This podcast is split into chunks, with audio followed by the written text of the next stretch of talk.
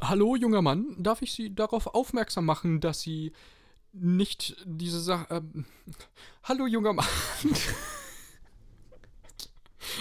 Dürfte ich Sie darauf aufmerksam machen, dass Sie nur Ihre Augen benutzen und nicht in Kontakt treten mit diesen Gegenständen?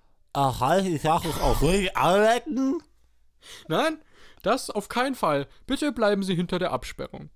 Aber Nein, nein, nein. Bitte, tre bitte treten Sie zurück jetzt. treten Sie zurück. treten Sie zurück. ich, ich kann das nicht, ich kann verstehen, dass sie das nicht gut trinken. Aber meine Zunge klingt krank. Ah, Sie sind hängen geblieben, das dachte ich mir schon. Nee, ich Ein. Moment, ein Moment. Äh, Wie haben Sie denn das geschafft? Moment, ich helfe Ihnen mal.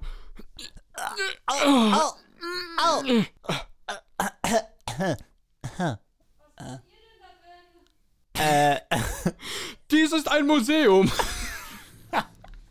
also, wo war ich hingelegt? Die Zunge war doch schon ab. Äh, der, der Herr, darf ich Sie bitten, können Sie mir mal bitte Ihre Eintrittskarte zeigen? Ähm, i- ja, wenn ich die noch irgendwo hier finde. Ähm, Mhm.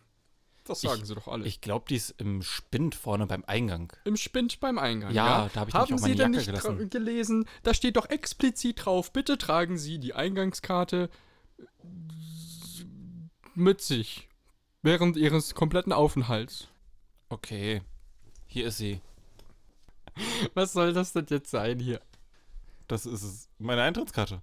Sie haben sie gerade aus dem Spind geholt, als ich gerade geblinzelt habe, ja? Nein, ich habe sie gerade in meiner Arschtasche gefunden. Na, lassen Sie doch mal sehen. Das ist nicht Ihre Eintrittskarte. Sondern? Das ist ein Flyer für die Armee von Duschbekistan. Oh, ja, da, da wollte ich jetzt als nächstes hin. Ähm, hab aber das Museum gesehen und dachte mir, hey, das wäre ja doch eigentlich ganz nett. Noch bevor ich nach Duschbekistan gehe. Ja, das Museum für Frieden und Toleranz nochmal angucken, bevor Sie in den Krieg ziehen. Man muss seinen Feind kennen. Gegen wen ziehen Sie denn in den Krieg?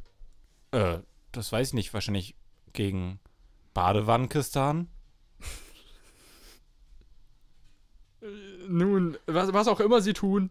Wissen Sie warum? Warum? Weil die so viel Wasser verbrauchen. Die haben so einen hohen Wasserverbrauch, dass die jetzt quasi das Wasser aus Duschbekistan nehmen. Und also die haben jetzt kein Wasser mehr. Obwohl die seit Jahren ja schon weniger Wasser verbrauchen und da sehr, sehr stark drauf achten und badewanenkistanischen Menschen schon die ganze Zeit auch sagen, Leute, das geht so nicht und die Umwelt und bald sind wir alle eine Wüste. Aber die haben nicht drauf gehört und jetzt ähm, gehen sie halt in den Krieg. Davon, Gegen das Wasser. Von diesem Krieg habe ich schon gehört, tatsächlich. Ja, meine Familie ist tatsächlich auch betroffen Ach von diesem Krieg. Ja, ja. Und ähm, deswegen fühle ich mich damit sehr verbunden. Auf, also stehen sie dazwischen oder Nun, es gibt in diesem Krieg ja noch eine dritte Partei, wie Ihnen natürlich bewusst ist. Und zwar spül nur einmal die Woche Kistan. Und aus diesem Land komme ich her und meine Mutter wohnt dort noch und äh, es ist einfach schrecklich, die momentane Situation. spülen noch einmal Nein, nein, Spül einmal in der Woche Kistan. spül nur einmal in der Woche Kistan. Spül nur einmal in der Woche Kistan. Ja. Davon habe ich bisher noch nicht Haben gehört. Sie, haben Sie noch nichts gehört? nee, was ist, wie ist so deren Kultur?